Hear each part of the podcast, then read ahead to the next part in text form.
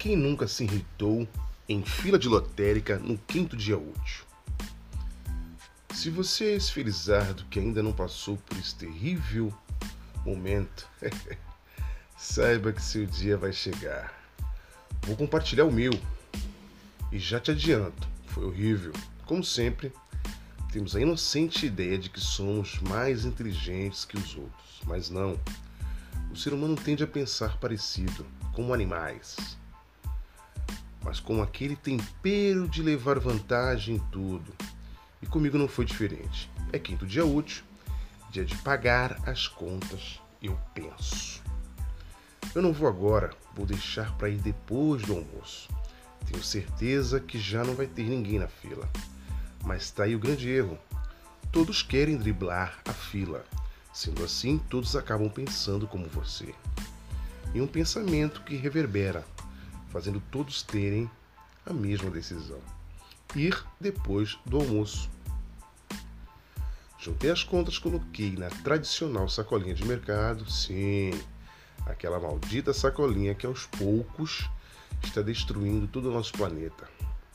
Saí às pressas, levando comigo dois erros gravíssimos: não carregar o celular, não levar um fone de ouvido. Tava um sol de rachar. Eu soava feito um condenado. Antes de virar a esquina, tive aquela inocente e errônea visão. Deve ter cinco pessoas no máximo. Até então estava indo, depois do almoço, e a driblar a fila. Como o Garrincha, o grande Garrincha. Mas não. Ouvi uma senhora passar por mim e dizer para sua amiga: Você viu o tamanho da fila da lotérica? Eu tenho pena de quem vai ficar a tarde toda no sol. Só para pagar conta. Eu murchei na mesma hora. Só de saber que ficaria a tarde toda na fila, dei um certo enjoo ver tanta gente no mesmo lugar.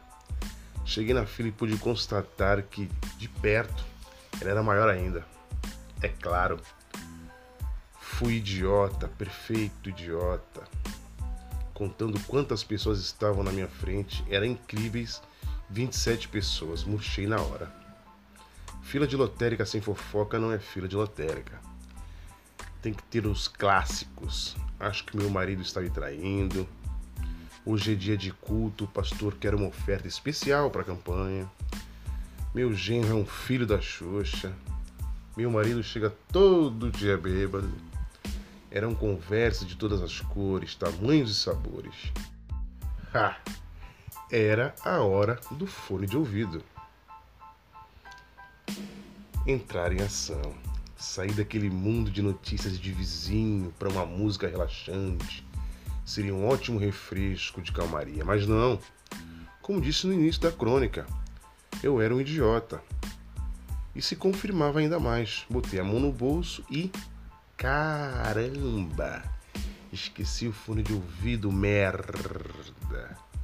Como pude esquecer? Ficava claro que eu não ia deixar de escutar as histórias fantásticas das senhoras e senhores mais próximos. Uma cena hilária e digna de lotérica.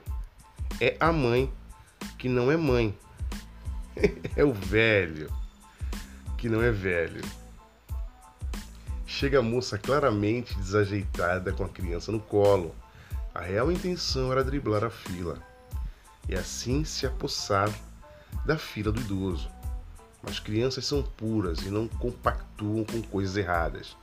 O bebê era de uma vizinha, ou irmã, ou uma coisa assim. O jeito que ela pegava o bebê no colo mostrava que não era mãe e o agito do pequenino a irritava demais. Depois de muito choro e agitação, a mãe fake resolveu desistir.